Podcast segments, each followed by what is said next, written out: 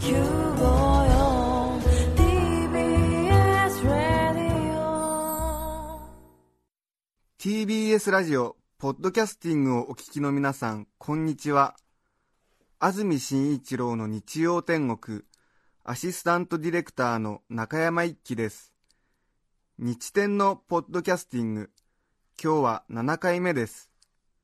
それでは、9月2日放送分、安住紳一郎の日曜天国、今日は番組後半、ゲストコーナーをお聞きください。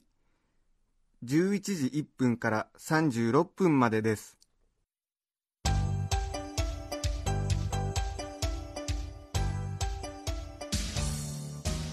それでは今日のゲストをご紹介します明治時代の人生相談という本があるんですがその著者でいらっしゃいます山田邦樹さんです。おはようございます。よろしくお願いします。よおはようございます。よろしくどうぞお願いします。ろしくお願いします。山田邦樹さんは、えーテレビラジオなどを含めて初出演ということで、はい。えーちょっと先ほど緊張しているというふうにおっしゃってましたけれども、はい。えー簡単にプロフィールをご紹介しましょう。1945年昭和20年ですね。すね。福井県ご出身早稲田大学文学部でフランス文学科を卒業後雑誌記者などを経て株式会社日刊現代に入社。夕刊誌日刊現代の創刊に関わり以来30年間編集記者として主に経済面社会面で活躍。現在はフリーのライターとして書籍雑誌などで幅広く執筆活動を行っていらっしゃいます。日刊現代の記者をやってらっしゃったわけですそうですね。ええはい。ええ皆さんもねあの駅なんかでね、はい。えー日刊現代と夕刊富士どちらにしようか悩んであるというね 見出しを見て見出しがあってね、えええーちょっと自分がなんか納得がいかないときは日刊現代取ってみるみたいなね。ちょっと比較的辛口で記事書いてあったりしますからね、えいつもは取材する立場なもんで、ーえ。される方は初めてなのーあそうですか。で、よろしくお願いします。よろしくお願いします。日刊現代の創刊に関わったんですか？そうです。創刊のちょっと前から入りまして、えあのちょうどロッキード事件が起きましてですね、えはいそれからイケイケっていう感じでええ。始まったんですけども、あそうですか。はい。ちょっと私なんかはまだまだ年がちょっと若いもんですから、あの日刊現代は当然昔からあるもんだと思ってたんですが、日刊現代の創刊っていうのは何年なんですか？えっ、と32年前ですね。32年前はい。というと,、えー、と1975年そうですね。75 5年ぐらい年ですね。でしたかね。昭和50年ぐらいですかね、うん。ああそうですか、えー日刊現代はね二月弘隆さんなんかも有名ですけどもあそうですね。ええあのしね、記事が辛辣すぎてね、もう本当に意地悪だろう、これはと思うくらいの記事がたまに載ってますけど、あれは独自の編集方。針なんですよね、はい、そうですね。えあれがまあ売りですね。そうですよね、はい。ものすごい辛辣っていうか、ちょっとねその感じがたまらないっていう人も多いと思うんですが特に政治のことに関してはね、もう必ずね、ね。一国の総理がこれでいいのかとか、戦士国日本のこんな政治はとかあって、この間なんか、高校野球1回戦で負ける高校はここだっていう特集がありましたよ、どれだけ車に構えてるんだと思いましたよね、まず1回戦で負ける高校を伝えちゃうよっていう。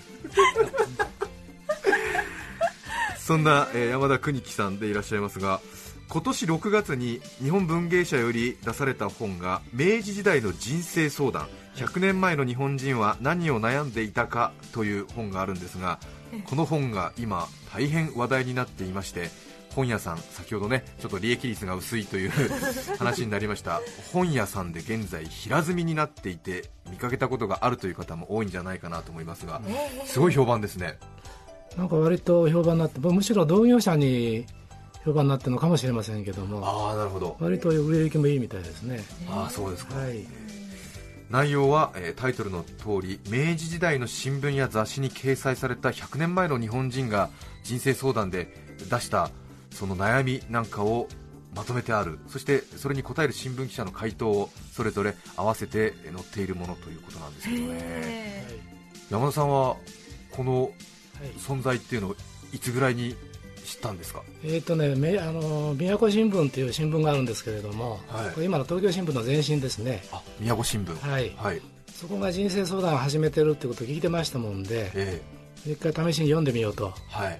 読んだら無類に面白いあということが分かりましてですね。それは昔の縮刷版なんかをそうです、そうです、そうです。読んだわそれでこれは本になるとえいうことで始めたんですね。えへえ。はい。明治時代100年前から要するに今でもね雑誌とかあるいはラジオあらゆるメディアでえやってますよね、えこのスタイルはね、えずーっとやってますけどね、そして人気コーナーであったりとかね、しますけどね、テレフォン人生相談とかね、ありますが、100年前の東京新聞の前身の宮古新聞ですでにこのスタイルがあった。そうです。毎日毎日やってましたね。へえ。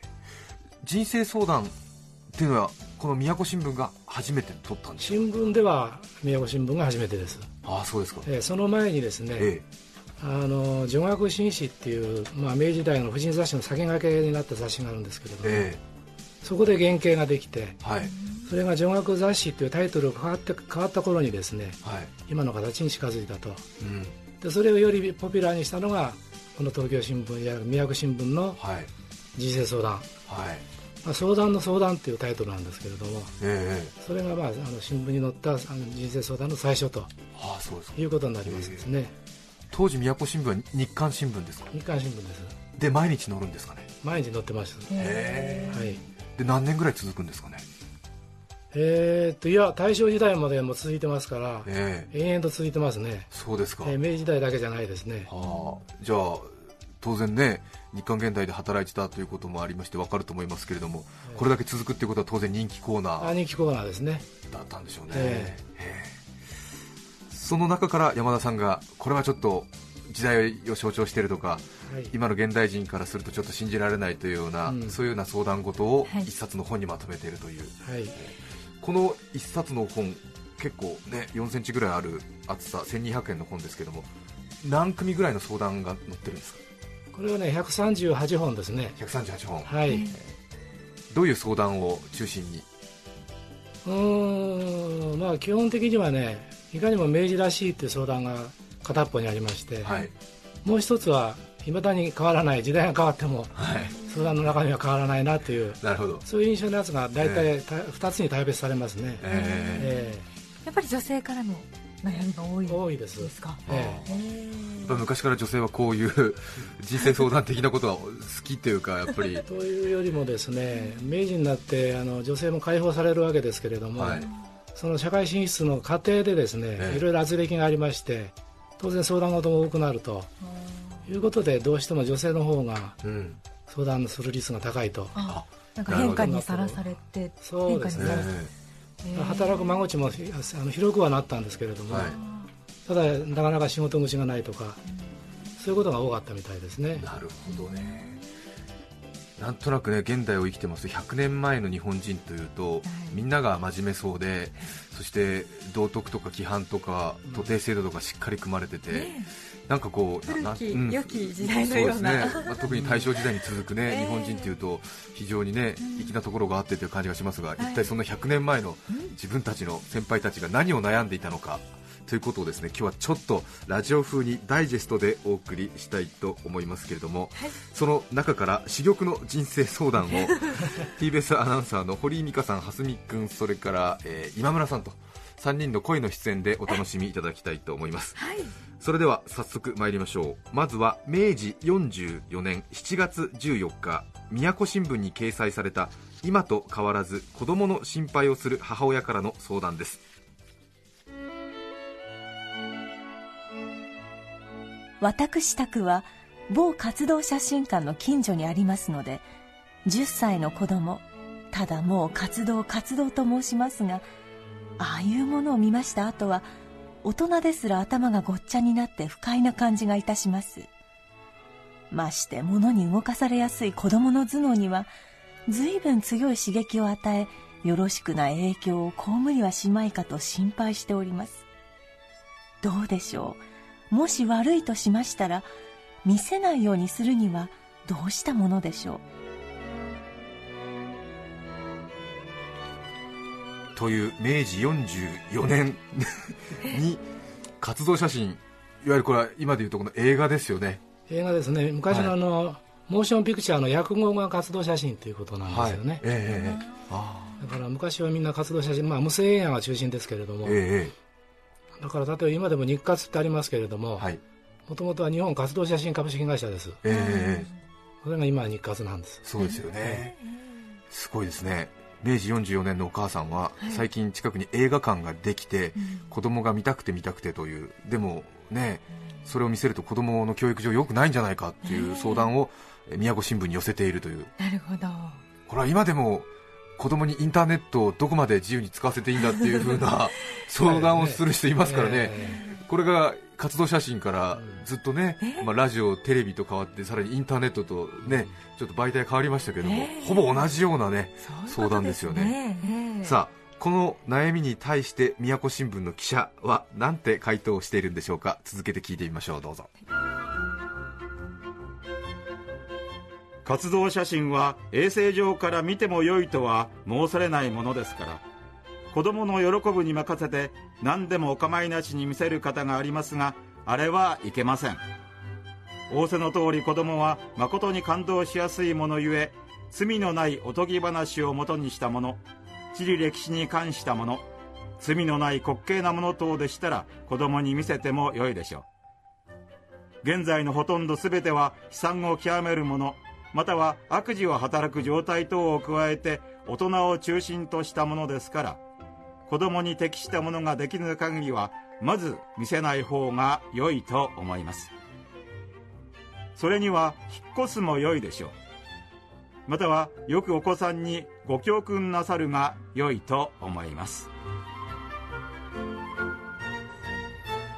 というふうに明治時代の新聞記者はこの相談に答えているという。はい。ちょっとね、あれですよね、100年時代が流れてみますと、こ の記者のね、ちょっとね、意見は間違ってんじゃないかなっていうふうにも一瞬取れますけども。ま、あでも前半はねとてもあそうかもしれないなと思いました、そうですよね。罪のないお話ならいいでしょうと、ええええええ。まあ、子供に見せるべきもの、見せないものを選んで見せた方がいいというふうに書いてありますけども、ええ。後半すごいですね、うん。引っ越してみるのもいいんじゃないでしょうかって書いてますからね。ね大胆な感じで、そうですね。ええ。はい。あの当時の映画事情っていうのはですねあんまり芳しいもんじゃなかったわけですよね。あそうですか、あの活動写真は明治26年ぐらいにですね、え外国人が持ち込んだ映画及び幻冬機械式から始まったとされてるんですけれども日本の国産の活動写真の制作が始まったのが明治32年ぐらいからですかね。えはい、作られるのはですね何かというとすぐ赤い腰巻きをちらりちらり見せるようなですね、えそういうエロっぽいものとか、えはい。い、わゆる圧巻映画ですね、えあの元今の、まあ後の怪獣20名数の元になったようなえはいはい。そういう映画が中心だったもんですからですね、ええええええ。どうもあんまり教育的だとは言えなかったと。あなるほど。あいうことなんですね。あんまり子供向けとか感動の話ストーリーとかはまだまだまだまだないわけですよね。なる。ほど。それで100年前の記者の人は現在の活動写真のほとんど全ては悲惨を極めたるものまたは悪事を働く状態等を加えて大人を中心としたものっていうふうに書いてるわけですねすごいですね。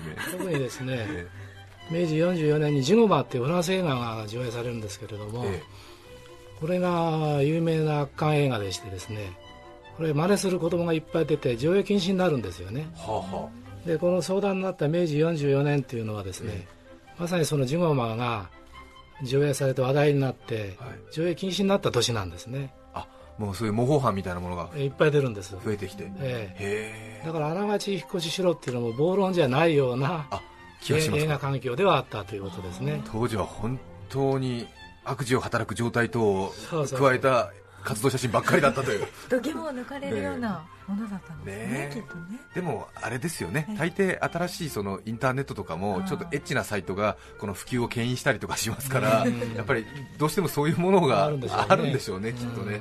えーさて続きましては時代がえーあ一緒ですね。同じ年ですね。明治39年えー女学世界という雑誌の4月号に掲載されていた若い女性からの相談です。どうぞ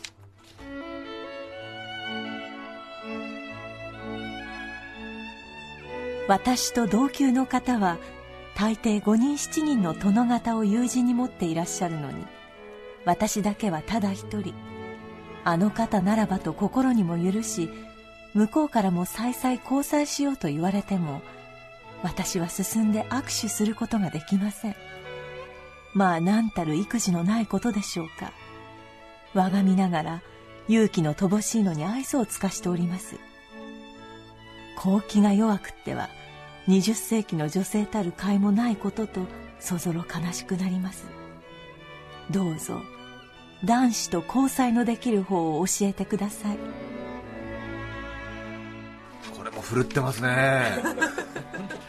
明治39年の女学生当時女学生の方当然ねもうお亡くなりになってると思いますけどもこの方は100年前当時こういうことを悩んでいたという、すごいですね。好気が弱くっては20世紀の女性たる甲斐もないこととそぞろ悲しくなりますっていう。当時の人はねやっぱりこう文章を書くのもなかなかね上手だったなと思いますけどね。ね。手を握ることを握手っていうんですかね、私は進んで握手することができません、えーすごいですね、さあ雑誌の記者はこの女学生の相談に何と答えているんでしょうか。お願いしますあなたの友人が5人7人の男子の友人を持っているというのは変則なやり方です。青年男女の交際は結婚の準備でその適当な配偶者を得る方便であるから決して軽々しくするものではない。そこで今交際の順序を言えばあなた方へ出入りする人で信用のあるものか性格の正しいご法友の知人中でお選びなさい。さもなくば人事仲介者へでも頼み先方より相当の紹介者を立て公然交際を府警に申し込みに来るるように申し付かされるがよい。一体東京というところは白昼公然人の生き地を吸うヒヒや狼の横行するところですから迂闊に交際などしたらとんだ目に遭いますぞ。あなたの勇気がないと言われるのは大いに勇気があったのでとりも直さず社会の制裁を顧みて自分の伊庭の手綱をしかと引き締めていなさったところは今時の女学生に珍しい方まずお褒め申しておきましょ山田さん解説お願いします すごいですね。そうですね褒められました。今マガジンハウスの「あんあん」でこんな回答を寄せたら 廃刊になっちゃいますね多分ね、えもっといけもっといけって感じですもんね、えすごいですね。あなたの友人が5人7人の男子の友人を持っているというのは変則。法則が変わると書いて変則ですよね。変則のやり方です、ええ。間違っているというふうに言ってるわけですね青年男女の交際は結婚の準備。ね、これはまあ言う人はいますけどね、今でもね、その適当な配偶者、結婚相手を得る方便、方法ですから、決して軽々しく交際をしてはいけませんと書いてますね。えだから友達か信頼できる人を中に立ててええ。あの向こうの男性からですね申し込んでくるようにしなさいとえうんうんうん。言ってるわけですよね。そうですよね、交際するのも大変ですねこれ。そうですよね、ね人事仲介者、人え事仲介者。ー頼み先方より相当の紹介者を立て公然交際を不敬に申し込みに来るように申し使わさるがよい。なんと言ったって東京はすごいところのように書かれそうですよ。てますね、白昼公然人の生き地を吸うヒヒや狼の横行するところですって書いてますからね。これはでも明治時代とはいえちょっとやっぱり年配の雑誌の記者の人がちょっと堅物だったのかなっていうところですか？保守的な感じで、ええそんな感じですね。すごいですよね女学世界のね相談コーナーで、自分の今の手綱をしかと引き締めていなさ。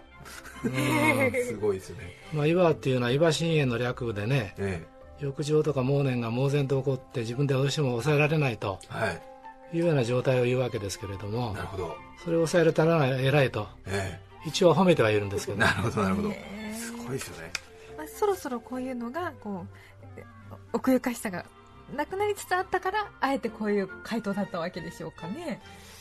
うーんそういう面もあるのかもしれませんね、その恋愛が自由になってくるええええ時代の過渡期にあった。時にあったから。もしくはまあ雑誌にね相談を寄せるぐらいですから相当多う分ん。おお茶目っていうかおてんばなっていうかええ女の子だったのかもしれませんけれどもね。ねえすごいですね。さあ続きましては私の好きなトイレネタが来ていますお好きなんですか？え私トイレ大好きなんです。すいません。あら今ええ。あ昔にもそうなんですよ。いらっしゃあのるんですね宮古新聞の更新東京新聞によくお叱りをいただいています今。あそうですええ。すごいですね。こんなことで相まみえるとは。ということで続いては、えー便所に落ちた私は早死にするのでしょうかという明治41年9月19日現在の東京新聞当時の宮古新聞の人生相談お聞きください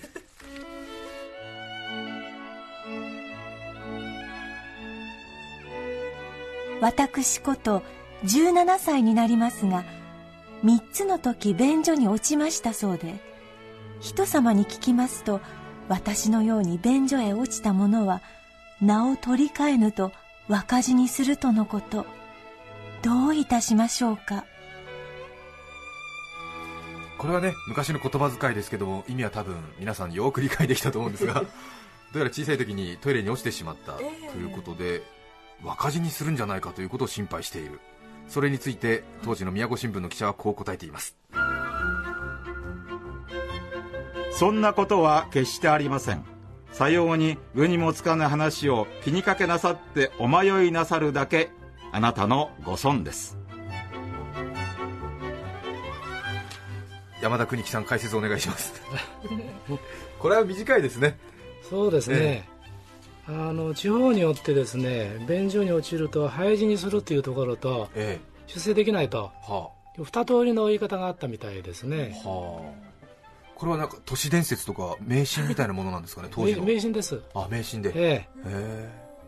まあそれだけ危険だから汲み取り式トイレに落ちるなよということえそうですね。ですよね。ええ。えだから当時はほとんど汲み取り式でですね、えはい1963年であの下水道の普及率がまだろ 9%, 9ぐらいでしたか。はあはあ。ということはもうほとんどがまだ水あの汲み取り式だったと、いうことで結構落ちる人がいたんですよね。なるほどなるほど。東東京オリンピックの前の年ですよね。で1963年とそいううのは。ですよね当時でもまだ9%ぐらいだったと、オリンピックやるぐらいのねええ都市機能もしながらまだまだ東京はね進んでましたけども、ええ。地方へ行くとまだ、そうですよね。ええそれであの早死にしないようにお名前を変えたりっていうことが実際にあったんです実際にあったみたいですね、えうん。えすごいですね。ねえこういう迷信が結構多くてですね、え例えば他にもあの女の人に体をまたがれると出世しないとかですね。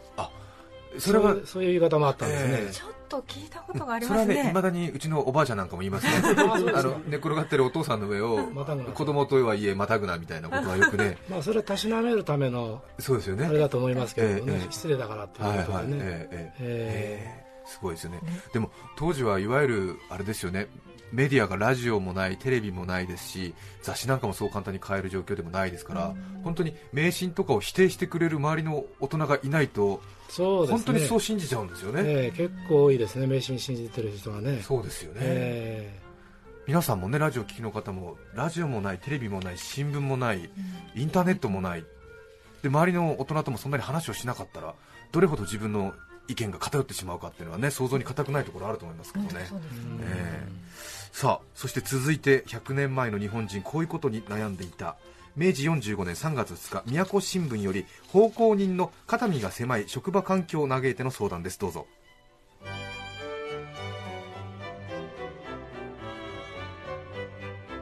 私はある家に奉公中の小僧ですが主人は私を大飯食いだといつも嫌味を言います。しかし私は直径一寸九分深さ一寸の茶碗で3杯しか食べないのです。私は誠に情けない心持ちがしてなりません。記者様主人から言われた時は何と答えたらよろしいでしょうか。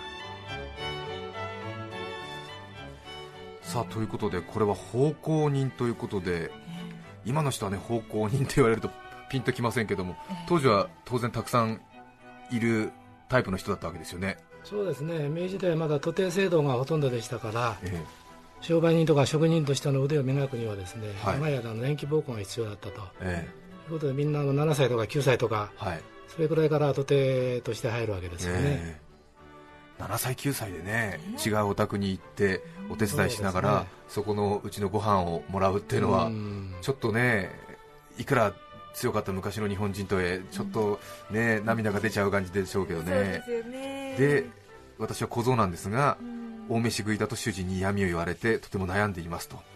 で記者様主人から言われた時は何と答えたらよろしいでしょうかってね。え悲しくなりますけどね。一寸九分ってそんな大きくないですよね。えー、と一寸が大体3.03センチメートルですから。そうですよね普通のご飯茶碗の半分ぐらいの大きさですそうですよね。はい。6センチ弱ってことですねそう直径ねですそうです。6センチ弱って言ったらねねちょっと。子供用というかお地蔵さんそう ですよね。お供えちょっとした食い飲みぐらいのね 感じですから、これで3杯食って文句言われたら小僧も大変だなと思いますけど。でも多分相当ちっちゃいってことですよね。そうですね。この小僧さんが。小僧さん自体はね、え。ー。記者様主人から言われた時は何と答えたらよろしいでしょうか。相談をしているという、ねえさあこの質問に対して宮古新聞の記者は何て答えてるんでしょうか？どうぞ。退職のようには思われません。ご主人の言葉は働きが足りぬという意味で言うのではありませんか？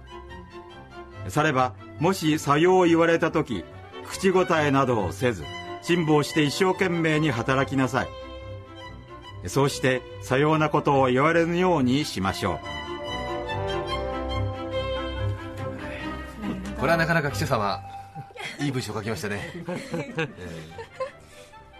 そうですね。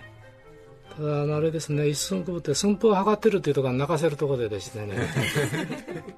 よっぽど大食いと言われるのが心外に違いないっそうですよね、ていう感じですよね。あの、え本田少年ですね。えはい。本田少年当時あれですかね。10歳12歳そうですね。14松歳下幸之助が弟子に入ったのは9歳はい時ですから、まあ多分そのぐらいの年齢だと思うんですけれどもね。そうですよね。食べたい盛りですよね。そうですよね、えーね。大食いのように思われませんとね 記者様断言してますからね、えー主人の言葉の意味は働きが足りないということを揶揄しているのではないかということで、えー口答えなどせず辛抱して一生懸命働きなさい、一生懸命やれてやれとね言ってますね。そうですね。うん。ちょっとねもう当然本田少年お亡くなりになってると思いますけれども、この後の本田少年がね立身出世したそのねね。過去を信じたいなというふうに思いますけどもね。番頭さんになったりとかねね。偉くななれてるといいな。そんな感じがしますけどもね、はい。はい。皆さんは100年前の日本人の悩みどういうふうにお感じになりましたでしょうか。それではここで1曲お聴きください。世田谷区の達夫さん56歳会社員の方からいただきました。ありがとうございます懐かしいですね橋田紀彦さんとシューベルツ風どうぞ9月2日放送分、安住紳一郎の日曜天国。まずは、11時1分から28分までをお聞きいただきました。著作権の問題上、リクエスト曲は配信することができません。ご了承ください。それでは続いて、リクエスト曲後から11時36分までをお聞きいただきます。世田谷区の達夫さんからのリクエスト橋田紀彦とシューベルツ風をお送りしました。今日は明治時代に実際にあった人生相談を集めた5本、えーの著者山田邦樹さんをゲストにお迎えしています。5本のタイトルは「明治時代の人生相談100年前の日本人は何を悩んでいたか」日本文芸社より税込み1200円で発売中ですがその他にもいろいろな悩みの種があったようですね。今ババッと見てみますとですね、ええ。本当にやっぱり100年前だなと思うのは例えば明治43年なんですが、平民ではなく士族になるにはどうしたらいいですかっていう質問とかですね。ええ。私は兄から離席され平民になっております。あえて士族の肩書きを熱望する次第ではありませんが私の友人で現に分析して士族になっているものもあります。どうすれば士族となれるでしょうというあえて士族の肩書きを熱望する次第ではありませんがって熱望してるじゃんっていう感じでね。士族っていうのはですねね。家族と平民の間なんですよね。はい。だから法律上の特定はなかったんです。ええただ名誉だから、はい。なんとかなりたいと。そうですよいねう人がただ分家すると平民に組み込まれてしまいますから、ええあのき士族で亡くな亡くなっちゃう方、はいはいええ。こういう人がいるわけですよね。ねお兄さんから離席されて平民になっちゃったって書いてますからね,、士族の肩書きを熱望する次第ではありませんがっていうね。してんじゃんっていう感じがありますよね。やっぱり100年前でもこういうちょっと出ちゃうんでしょうね。ええ。あと日露戦争で得た勲章がまだ届いてませんっていう。これもすごいですね。ね切実だったんですね。切実ですね、ええ。あとは本当に現代に共通するのは結婚前に大いびきの癖を直したい19歳ですというね。いびきが。うん。女子女性ですね。すごいですよ。明治39年。満19年。9ヶ月の処女。身体誠に創建でありますが 常に非常に大なるいびきをいたし実に聞きにくくあるのみならず結婚の後は大いに嫌われることならんと存じますという。す すごいですね。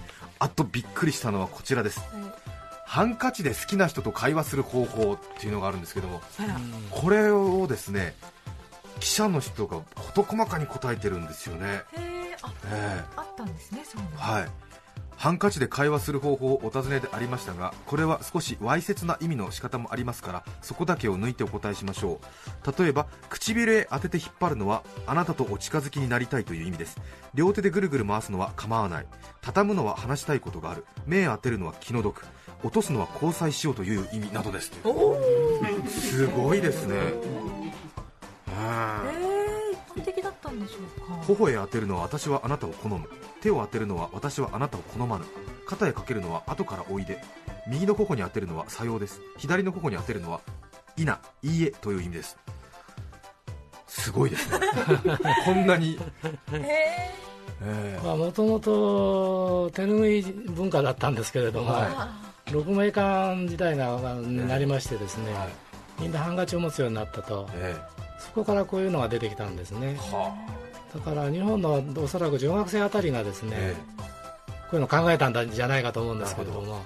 えで結構当時のそのまあね東京なんかで生活する女学生の間ではきちんとこういうふうに決まってたんじゃないいですかね、これだけ記者が断言するってことはもう相当要するに なん行き渡ってたそうですよね。んですね。ええ面白い。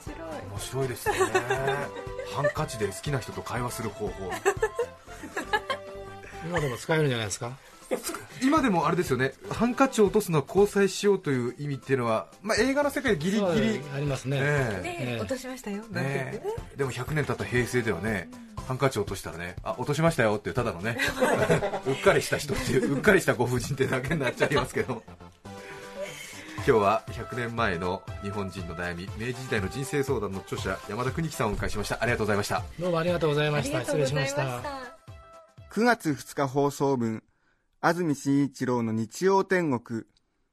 今日はゲストコーナー11時1分から36分までをお聞きいただきました。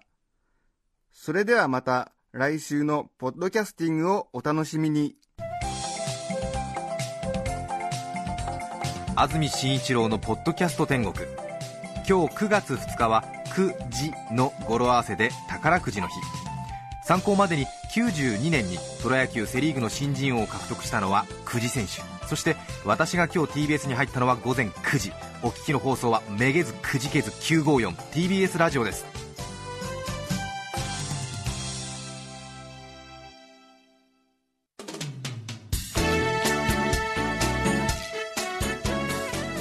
さて来週9月9日の安住紳一郎の日曜天国。メッセージテーマは「もったいない話」です。安住アナウンサーは夏休みのため中澤さんと富山アナウンサーが担当します。では日曜午前10時にお会いしましょう。さようなら。安住紳一郎の「ポッドキャスト天国」これはあくまで試供品皆まで語れぬポッドキャスト。ぜひ本放送を聞きなされ。TBS ラジオ954